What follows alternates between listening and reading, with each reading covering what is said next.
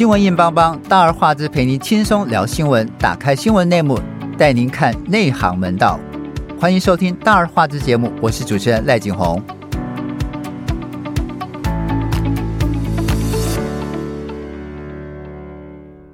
最近，全台湾两千三百万人都在上性平教育课啊，是愤怒，是被迫，也痛恨。宣称最讲究性别平等、关怀弱势跟民主价值的民主进步党执政之下，民进党中央党部和绿营高层性骚扰、性案、性侵的案件层出不穷，雪球越滚越大。民众赫然发现，在民进党中央党部工作的女性被性骚扰之后，申诉居然被打压、被吃案、被包庇。涉案的等级呢，从民众党，从呃从民进党中央到各部门主任。到总统府执政、公院大佬、立委，到民进党力捧的民运新秀、民运领袖、流亡作家，我们今天请到两位资深媒体人小佩跟小霞一起跟我们聊聊台湾的政坛性骚实务啊。我们先来请两位跟听众朋友们问声好。大家好，我是小佩。大家好，我是小霞。是，首先要问问小佩，很精彩这一次的 Me Too 啊，台湾 Me Too 掀起来之后，有人说房思琪是真人版，也有人说人选之人根本就是纪录片，不是电视剧啊。这件台版 Me Too 风暴是怎么开始的？是不是从薛朝辉这个这个由？蔡小英大小姐证这个证婚，然后来帮她做背书的薛朝辉薛导开始说起。嗯，没错，这件事情这一整连串事情的起因，就是呃五月底的时候，就是呃民进党妇女部有一个女党工，她就是在脸书上就是有写说，呃她就是在车子上面，因为她他们就是跟着导这个辉哥薛薛导薛导对对一起出去外拍，外拍完回。台北之后，在那个呃修旅车上面后面，然后呢，他就是被这个辉哥就是手摸摸袭胸摸抱摸胸袭胸摸下巴摸来摸去这样子。嗯、对，那他当下拒绝，他当下有拒绝，但是。基本上反应是被吓傻了，因为想说怎么搞的会突然人家会来这一手？对，那当下那个被害的那种女性的，尤其又在黑黑的车子里面，对啊，她就被吓傻了。她有有反有反抗有拒绝，对，但是后来她回去就是跟她的那个妇女部的主任许家田去回报了这件事情。不过许家田的反应是说：“哎，你当下怎么不大叫啊？那你怎么不跳车？” 对，然后就就是。妇女部主任每天把那种性平啊、保障女权，对，挂在嘴边的，居然是这一种反应。说你为什么不大叫？你你为什么不跳车？对对。然后后来还说你你你可以去华山华山那个大草原去大叫，手拉手大叫。对。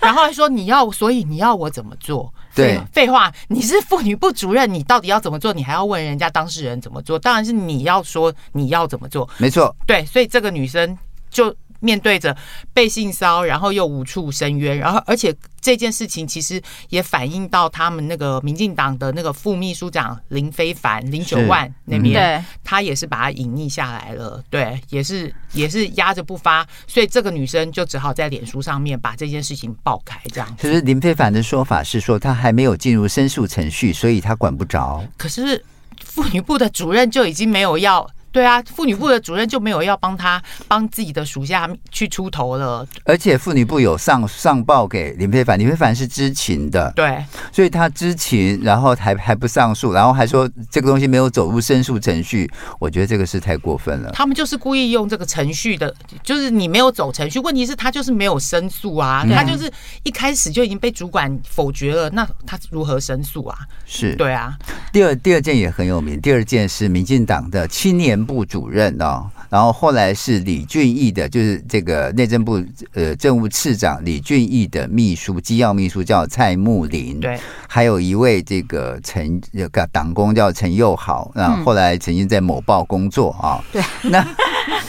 这个到底怎么回事？蔡木林跟陈佑豪是怎么性侵的？这性骚性骚，OK，这一件事情其实，在去年的时候，大家媒体圈、立法院啊，其实大家都已经。听闻了，就是这个女生她被就是被她的同事叫做陈又豪的人，就是要追求她，追求不成，然后就开始骚扰她，然后对，然后。就是开始骚扰他，那这个女生她也有去跟她的那个主管，就是这个蔡木林去反映。对对，可是蔡木林就说啊，你自己去撩人家，把人家搞得火很大了啊，你现在又不对，又又把门关起来，叫人家保持距离。对，然后然后就说人家又是雄性动物啊，啊发起来了怎么样？你就是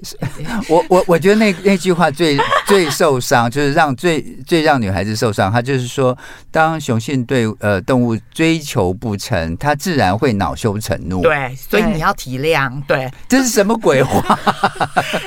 对，这他不，他不但为性侵者呃为那个性骚扰者辩护，他还帮他编了一套完完美的逻辑。对对，然后这个女生真的就是就是求诉无门。更求助无门，而且这个蔡慕林还因为这件事情，然后对这个女生就是职场霸凌。像这个女生，她就是在脸书上就有讲说，哎，她后来很多工作都被这个蔡慕林刁难呐，然后甚至在当众就羞辱她、骂她，甚至后来还叫她去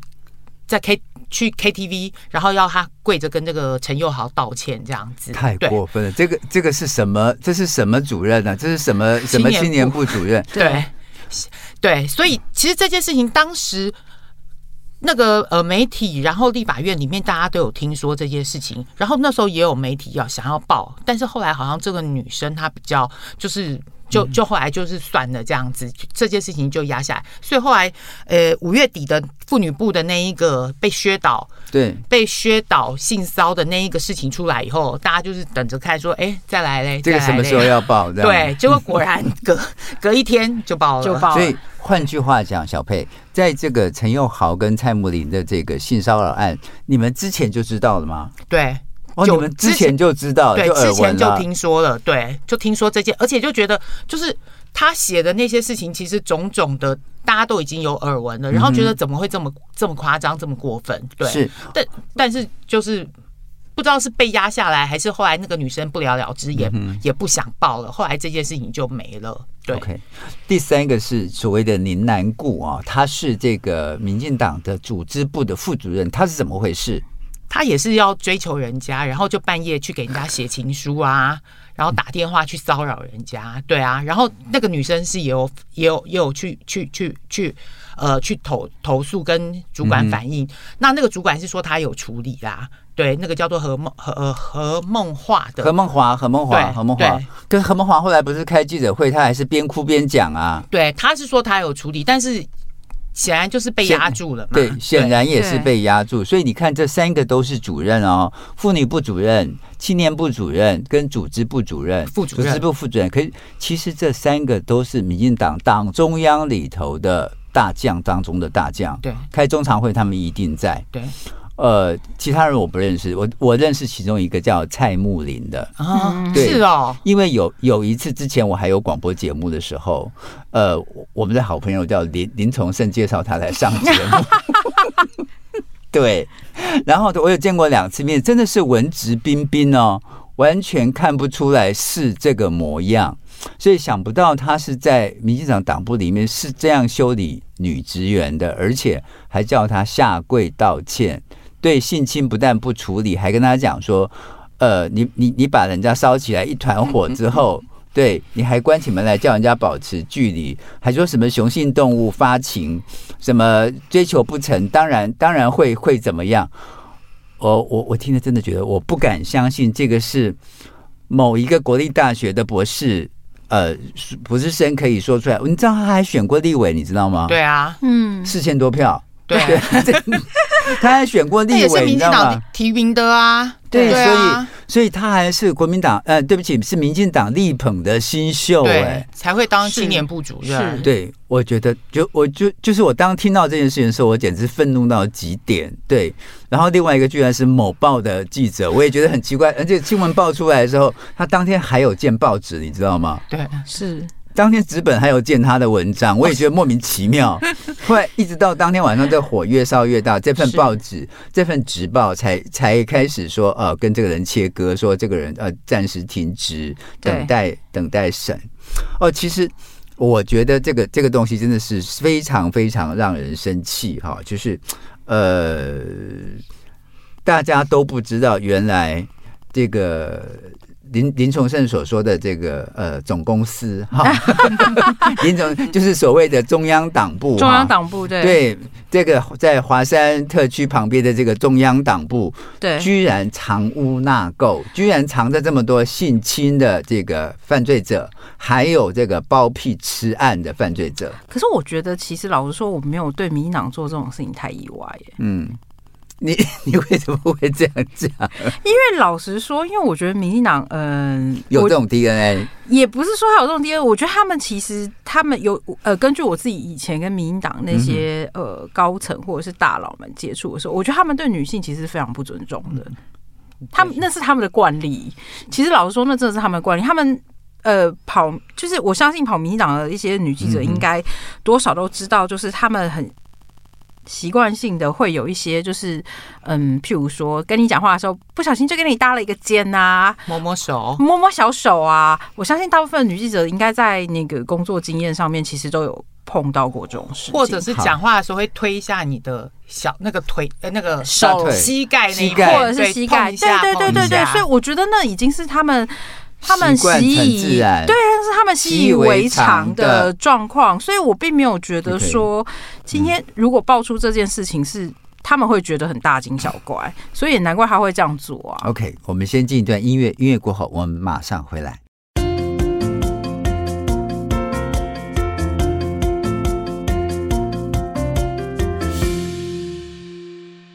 刚刚小佩提到说，其实像这种性骚扰，甚至是不经意的去摸女记者或是女同伴的这个肩膀啊、手背啊，或者是膝盖，在民进党里面变成大佬里头算是很平常的事情。那是不是像这个，这连民进党的这个中执委、总统府的资政、公运大佬，最近？也都在这这一波 Me Too 里面，个个都爆成主要的男主角啊，也也都是性骚扰的加害人。这怎么最讲究性平的女总统蔡小英会用重用这些人呢？比如说会跟他们与狼共舞，比如说像严志发，比如说像洪志坤，比如说像赖万之、姚文智跟林非凡。对，小霞先先先讲一讲这个。哎、欸，我我觉得其实大家应该对那个民进党里面，我我觉得蔡英文会用这些人，我不知道啊，可能 maybe 他可能在他的家庭环境里面，他可能也很习惯看到这些人做手来脚去这种事情了吧？因为我觉得，我觉得其实，嗯，华人的。OK，我我我用比较宽宽广一点的想法，就是以整个华人的社社会来说，其实有很多，尤其现在是还是在父权社会底下，他们其实有很多长辈会觉得说，其实我对你做一些行为，并不是在骚扰你，他没有觉得那是他有什么问题，他可能觉得那只是他表达一种亲近或者是亲昵的动作。然后，嗯，对于人的人跟人之间的肢体界限这件事情，其实很多男生是。呃，不管是年轻或是老的，他在某一些认知上其实是还有偏差的哦。我必须坦诚说，我觉得像他，他也许用这些人，就是可能其实已经来自于他过去的，就是他平常他们的呃日常生活，所以就是他们没有什么觉得那个是会有什么问题。你你不要讲什么，像之前呃太阳花学运那时候很有名的那个陈陈伟霆，他那时候被袭胸的时候。他袭胸别人啊，对，就是 sorry 讲错，他袭胸别人，对，他袭胸别人的时候，那个时候其实社会上有非常大的反弹啊。可是其实民党一开始还没有怎么样，是后来因为社会上反弹太大了，他们才把陈伟霆这个撤掉，撤掉。他本来要提名他的。立委，对他本来要提名他当立委的，所以所以呃，他后来我还记得当时有一个很有名的称号叫袭胸亭，或者是摸奶亭，对。对，所以所以我觉得对他们民。民党内的人来说，其实尤其是男性哦，他们已经很习惯于传统那种父权，嗯嗯、然后掌握权力，然后以上对下，或者是以男性对女性有强力，要到强烈支配这种，虽然可能还没有到这么严重啦，可是他们会已经很习惯性的觉得说，你会不会想太多？所以这就像是，这就像是为什么那个那个。好，我我要问问小霞好了，因为这里面还包含了很多立法委员，像这一次被爆出来性骚扰案的，居然有男性立委叫何志伟，就是阳信集团的少东，小对对小开，对对对，对，也就是薛凌的儿子，儿子。对，呃，当然我们知道阳信集团跟绿营的关系非常的紧密，好，何何志伟被呃。被爆出这个性侵，另外还有吴思瑶，是。这个吴吴思瑶，这个还是就是吴思瑶，是因为他是那时候是主管，然后呃是他的党工在浮选的时候被人家袭胸，然后他就说他完全忘记这件事，他也不知道这件事，然后他还被那个党工说他去把那个把他们去报案的时候，他去施压，对，去台对。台北市的长安派出所施压，然后他让他不能报案，不能立案，是，是最后是另外许淑华帮他，他，对，才那个案子才成功的，对，才成立。可是我觉得为什么会这样的原因，是因为其实很明显的是，那个党工也讲的很清楚嘛，因为那个人是一个条啊卡，对。吴思瑶来说，条阿卡的重要性应该远比他那个党工重要吧？比他的助理重要。对，所以他并不会觉得说他的助理。其实我觉得很奇怪，就是他自己本身是女性，本身是女性的市议员、立委，然后你应该对这种事情很敏感啊。没有，没有哎、欸。其实，因为像吴思瑶的发迹背景啊，他是最早是那个。李文忠当国代的时候，对，他是他助理，所以他们那些可能从大学毕业就跟着他们就开始在民进党的这个圈子里面，嗯、对，所以他可能对于这些诶、欸、主管啦，或者是同同事啊这些的，大家对他的一些手来手去啊这些的，嗯、他们可能或者是黄色笑话，这个是最习惯，对，可能早就已经习以为常了，对啊。其实你不要说这些小党工或什么，之前那个陈明文不是也。给人家脏花罐直接扔下去，那就是很。哎，他们之间还有一些其他的关系，我们就不说。对，那也是很经典的，闹闹了好好几好几个月，好几好几个月的。但是不要忘了，他们两个之间本来就有感情上的那个纠葛，所以这样子都还可以指控说你是性骚扰我，搂肩性骚扰我。何何志伟那个地方是，这就是他是性性骚扰一个。男大生哎，就那个男大生去听他讲社子开发案，然后还就是摸他的手，从下面摸到上面，然后再去他的那个手背上写他的电话号码，打给我，还打电话给我。对，可是我觉得何志伟这个事情，其实老实说，因为呃，根据我自己跟他接触的经验，其实他就是一个很。他也是一个很习惯手来 脚来的人，还习惯手来脚来吗？对，他也是一个很习惯手来脚来的人。他可能也觉得人体的，就是人跟人之间的身体的界限这件事情不需要画这么明。他可能觉得我跟你是 body body，所以他就会很习惯性的在，就是跟你在肢体界限上面有呃往来。我我我举一个例子，上你说你说你说，我我有一次在立法院碰到他的时候，他看到我就说。哇，你今天怎么穿这么多？我就说今天还蛮凉的啊，他手就直接上来就拉着我的围巾说：“可是你还围围巾耶。”然后我就心里在想说：“ 哎，好委员，因为那时候默默心里想说算了，因为是认识的委员，我也没有怎么样。可是因为你就知道他，如果对某一些人来说，他这样其实已经很唐突。”对。是对，只要性骚扰的定义就是只要当事人觉得不舒服，不舒服，对，就是就已经成立了。对，然后所以那时候我就会觉得说，哦，好，反正可是因为我这几次在立法院碰到他，我大家都知道他就是一个呃比较热情，嗯，对，比较热情的小屁孩，所以我那时候就想说，好吧，可能他就是已经习惯了。所以我觉得其实那个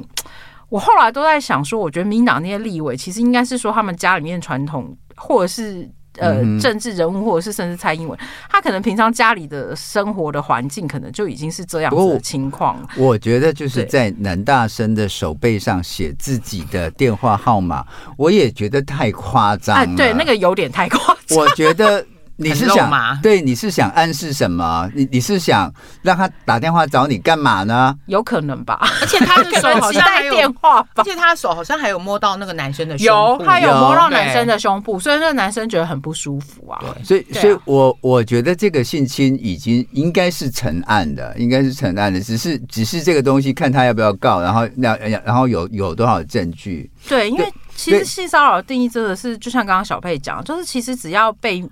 摸的人不舒服，呃、被侵犯的那一方，被侵犯的人觉得不舒服，觉得不舒服，他其实就成立了。对，对还有一个人叫谢佩芬。哦，对，我也觉得很 surprise，就是你一个民进党的发言人，你居然你也被性骚扰，怎么回事？小霞，哎、欸，他。小佩也可以先说，他好像没有把他的具体细节讲对，因为他没有讲的很清楚，对，但是他就是说他发生性性骚，然后去反映之后，大家就说，哎呀，以大局为重，对对对对，他就是不要声张，是。他也就算了，但这一次他就突然又讲出来，对，对，为什么要以成局为重呢？大局，大局，大局。然后我我觉得其实这件事情就是呃，这一连串的性骚扰事情爆出来的时候，我那时候看到的时候，就是因为像谢飞芬他没有讲的很清楚始末嘛，是对。然后，但是因为我可以发现一件事情，就是呃，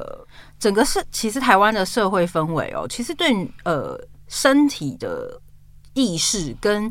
性别的意识这件事情是很不清楚。我所谓的身体意识跟性别意识很不清楚这件事情是，我举个例子来说，像这个性骚扰爆发之后，我有特别上网去看了一下那些网友的论调，然后呃，居然有网友说，为什么现在爆出来性骚扰都是一些又老又丑的人？然后我那时候看到之后，我心里就在想说。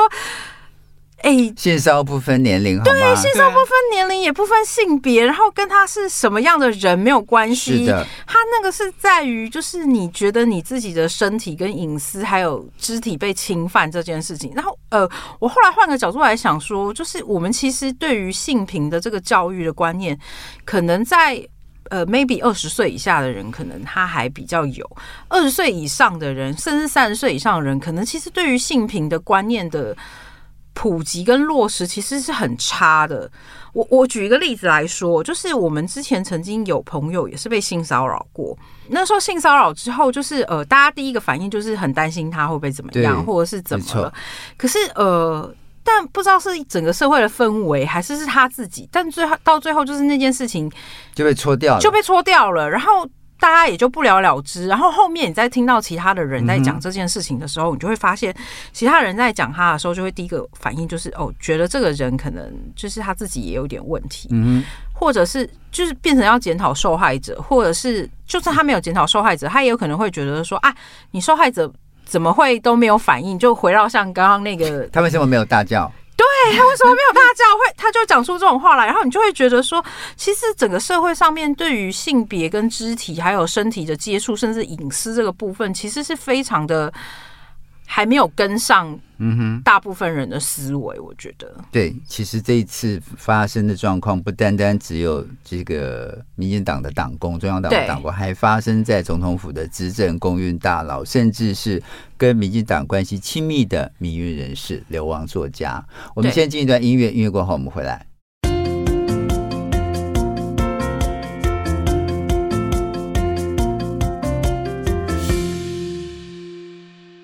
实我们刚刚聊到说，哎，不单单只是这些民意代表，还有这些民进党的中央委员而已。其实民进党有许多政治人物，像这个呃，这个总统府的资政啊，还有这个呃，之前要选台北 台北市长的，还有要选这个立法委员的，都曾经有这种性骚扰案的这种这种实录。小贝是不是可以跟我们讲一下你所经历的、你所知道的情况？嗯嗯，其实有人讲说性骚扰是民进党的 DNA 啊，对啊，然后我就想到，其实这其实这一次闹那么大也不是第一次。二零零一年的时候，其实民进党里面就已经有发生过那个呃很严重的性骚扰的事件。那个时候是也是青年部，对，有个前青年部的主任叫做王明元的，对，他以前当过国大代表，他在当国代的时候就会。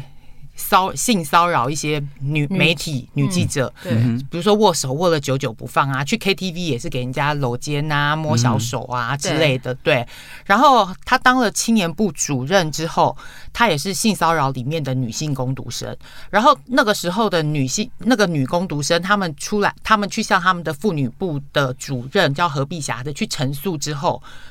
然后。党里面本来是有一波的声音要把这个抹掉女工读生的那些对，去把它抹掉，但是这个何碧霞她就跟其他的一些立委有带着这些呃被性骚扰的女学生跳出来开记者会，公开的指控是。王明元，就后来他们民进党里面才开始就是立案来调查。那当时的呃主席谢长廷是王明，就是王明元是这个谢长廷的子弟兵，嗯、对。谢航廷那时候居然还说啊，这又不是什么大不了，也不是这不是什么枪可以要枪毙的事情，就可见你看他们的那个思维里面，就是觉得啊，这又怎样？对，所以所以这种男性大沙文大沙文主义的这种 DNA 一直都存在，而且性骚扰的这种这种想法一直都觉得很平常。对，呃，我我举一个例子来说，刚刚小佩讲的时候，我特别想到一个人，那个人叫吴乃仁。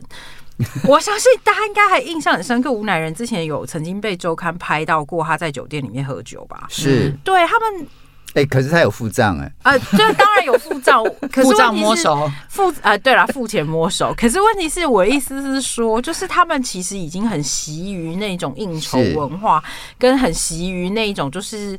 摸你小手两把，不觉得那是什么事情的。嗯、不过我这次我我我比较生气的是说，比如说你看。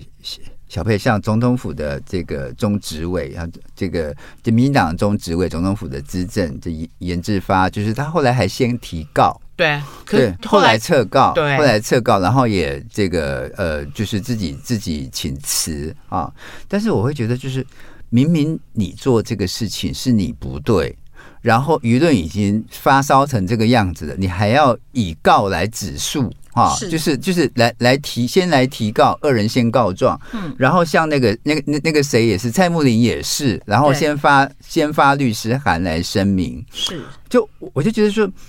你一个最讲究性平的女总统蔡小英，怎么会重用这些人？这这些人是与你是跟与狼共舞吗？然后，然后像严严志发、洪志坤，你看洪志坤还当过两个市的这个办公室主任、市长办公室主任呢。陈菊，对对，还有还有这个像他公院大佬赖万枝，那根本就是被判刑确定，好吗？那个已经没错。对，还有这个林林非凡跟姚文智，这个。结果我就觉得很很令人生气哈，就是你你要用先告状，先去去提告，然后来来停止这样的一个舆论，我觉得这个是莫名其妙的。这个就是见效转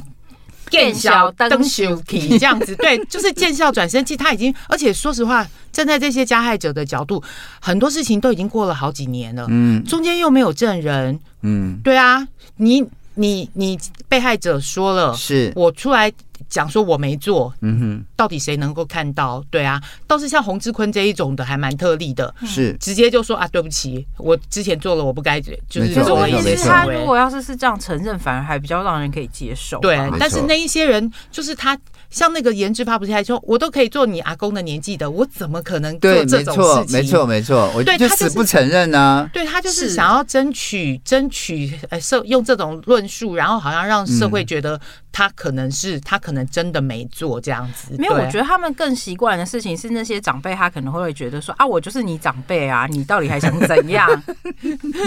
对啊，小霞，其实不单单是政治人物，这一次被 Me Too 爆发的哈，还有跟民进党关系密切的民运人士，比如说像王丹，像流亡作家贝林，小霞跟我们聊一聊王丹怎么回事？好，王丹这个事情，我觉得。其实他现在已经确证确凿了，他就是有一个学生，哎，三个学生跳出来了，三个学生，对对对，就是其实一开始是有一个学生啦，他一开始是有一个学生，然后就是理性学生，对理性学生出来讲，然后王丹一开始都还装死，不肯回应哦，然后他就说他那个时候发他，我记得那个学生讲的非常精彩，他那个时候说。他那个，他被王丹邀请去纽约一个去旅馆，然后他被呃性骚扰的时候，他面对王丹，就像王丹在面对六四天安门的坦克车的 时候，他讲那句话我印象特别深刻。是对，然后那时候我就在想说，其实老实说，王丹有不良记录这件事情，我们私下已经传闻非常久了，大家都有听说过。然后他对很多人毛手毛脚这件事情，大家也都有听说过，只是一直就是。我印象中就是有其他的呃学生也有讲过类似的话，然后他不知道为什么特别喜欢对学生出手，可能学生比较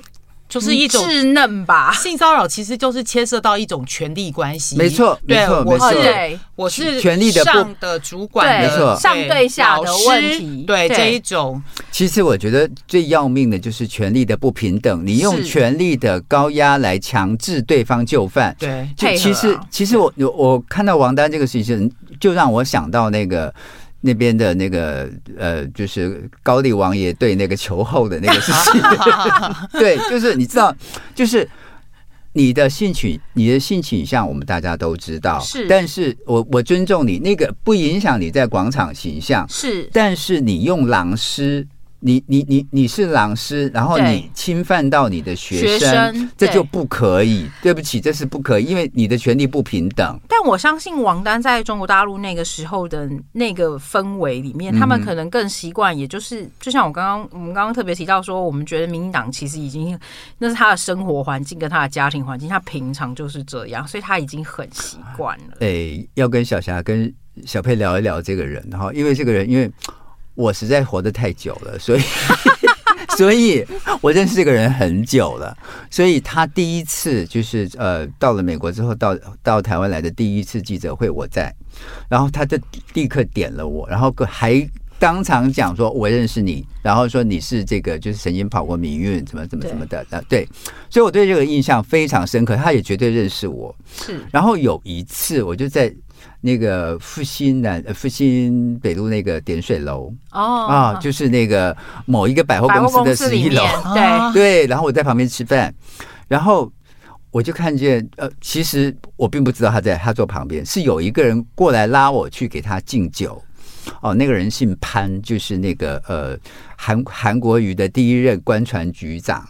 啊哦。然后对，然后就。拉我去敬酒，然后我才发现说，他一桌子都是坐了他跟这种学生，他跟他的学生们，对，跟他的学生们，然后都嗯，非常的妖娆，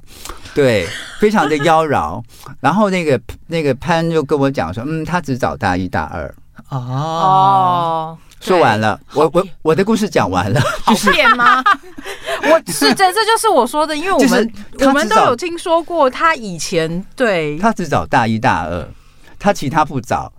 呃，就是过了年纪不知道 还要挑就对了，是，所以会被他邀请到纽约去的，绝对是很幼稚的。你看他那个发生时间，他是十九岁嘛，是对大一大二的年纪，正实对。其实我生气的是。他是就是呃，你看扁时代那个时候不是有二十项这个秘密秘密外交经费吗？是的，其中就有一笔是资助资助他的，对，二十万美金。所以我会觉得，为什么我们台湾会资助这些人呢？然后这些人来来清大教书，清大都不审核的吗？我相信我我我相信一件事情，就是诶。欸清大可能也不知道他有过这些事情吧。我觉得就是这么多年来，应该会有人多多少少会爆出来一些吧。可是我觉得很多加害者，他们常常会觉得说这些呃不敢，他不敢出去讲。对，一个是另外一个是你说像王丹这种，他都是有名的人啊，然后又是哇塞英雄哎，六四的英雄哎什么的。对，没错。我如果讲出来讲。可能人家会说我乱讲，对，就是你你那个呃，应该是说被害者的那种心情，心理压力会很大。对，他大概觉得说，第一个他可能呃，有可能对对方有这个光环，民民运民运英雄的光环。对对对，我讲可能没有人相信我，大家比较相信他，所以我宁可不说。对对，还有另外一个，你看一个。叫流亡作家贝林，我我觉得这个也是非常非常令人受不了。他居然有三个人出来指认他，然后他的说法，呃，你看他接受中央社的一个说法，我们的那个中央社写这条新闻的记者快气死了，就是说他不但躲避哦，回避，然后他还一直跟他讲说，你要是写不好，我告你哦。嗯嗯，可是其实跟王丹的态度是差不多。王丹在脸书上第一时间面对的时候，他也是跟。媒体说：“嗯，如果你要是是觉，就是直接跟那个学生说，你如果要是觉得有问题的话，你来告我啊。”对，所以所以我会觉得这些人为什么可以理直气壮，在自己做了这么多性骚之后，他还可以理你去告啊，你去告，你去告，他是不是吃定了？就是在司法上很难以救济。我。我觉得他有一个问题是在他在于在司法上会很难认定，然后另外一个问题是在于你在司法的过程中，你要把你之前受到伤害的那个经验，你要再 repeat 一次，然后而且你要在法庭上，虽然说现在他呃法院为了保护受害者，他会在法在讲述细节的时候会清场，会只留下法官跟书记官，嗯但问题是你还是得要经历过那一段过程，所以会对呃受害者会二次伤害，是，所以他其实很容易会让。受害者会有一种心理压力哦，然后尤其是、嗯、尤其是你要重新去回忆，呃，我我举一个例子来说，像我们刚刚讲那个王丹的那个学生的事情，嗯、我记得那天记者会的时候，我看到那个学生讲到后来都快哭出来了。对，因为那个是痛苦的回忆，因为我还曾经看到，就是他有贴出来他的。吃那个安定剂的药是，所以其实忧郁的药对，其实呃，其实我觉得对，尤其是被害人来说，因为他其实已经是一种心理伤害了。当他是心理伤害的时候，你又要叫他再重新呃把当时的环境复述出来的时候，你很容易再造成就是他那个心理压力会越来越大。我我举一个例子来说，我像呃。大部分公司都会有所谓的性平委员会，就稍微比较有规模的公司，他们通常就回到刚刚小艾哥前面讲的说，就是为什么大家会包括甚至像民进党里面的人，他你回去问他的时候，他会用一些问题来问你的时候，因为我觉得他不是当事人，他大概很难感同身受，然后他就会用一种很直接的方法来问你的时候，你会觉得说，难道是我的错吗？对啊，对，OK，小佩，嗯。为为什么这么多个案件同时都发生在民进党中央党部？那民进党的高层主管会选择吃案，到底是利益共同体还是共犯？然后这种到底是权力的傲慢还是官官相护？其实我觉得都有哎、他们。现在已经是执政党了，你叫他们完全执政，对对，你叫他们呃，就是承认说里面有这些的案子什么的，他也丢不起这个人啊，因为马上要选举了。对，而且很多哎，这些法都是你在主管哎，法务部也是你的啊，法院也是，对啊，这个都是你是执政。执政者啊，如果这些案子爆出来，那也表示你的行政的这个层级也是做的不好的，对，所以他们当然宁愿选择盖下来，盖下来，一个一个盖下来，为了顾全大局，尤其就是选举在即，对。是，但是我觉得相较于以前，他们就是呃，妇女部的主主任直接的带着带着。被骚扰的同学出来，然后指控，嗯、我觉得这民进党真的是越来越堕落，越来越越来越就对。对他所谓宣称这种性平，最宣称所谓民主进步价值，我觉得根本就是一个倒打一耙，就是就是根本就是完全没有这回事哈。是，哎，小霞，其实检视民进党这些政治人物哈，嗯，在被害者爆料或者是性侵加害者之后，就是。居然会选，就像我们刚刚讲，他选择提告滥诉，当做是回击，这种进步价值的底气是哪里来的？啊，我觉得应该是说，嗯，这是他们。我我觉得这有一种，第一个你可以说他是权力的傲慢啦，嗯、但是我觉得换一个角度来说，为什么他会有这种权力的傲慢的部分是，是、嗯、他有很大一部分的原因是来自于他的选民对他不离不弃，然后做了什么事情他都可以接受。我相信，我相信他的选民也可能会，大部分的人可能会觉得，呃，根据我的经验跟了解，嗯、就是我相信我南部那些深绿的朋友都只会说，你知道那些性骚扰就是你们这些人把他爆出来啊，就是。看民进党不顺眼，啊，国民党也有啊，对，他们就会用这样子，对，然后就会跟你说，你不要忘了国民党也有啊，然后蓝的也有啊，又不是只有我们有而已。所以换言之，他这种对权力的傲慢的展现，其实是很明显的看得出来，就是在选举当局之下，他只要顾好他的那些支持者，顾装就好了。对，好，最后一个问题问问小佩。这个信谎言，民进党哈，在这个进步价值 的包装后面，在进步价值的包装后面，一直是不是都是江湖儿女不拘小节？你知道，就这次事情出来之后，很多人就讲说，哎，很像延安时期那种，就革命儿女都是一杯水主义呀、啊，就是这种关系混乱，也是这个党的传统吗？小希，哎，我。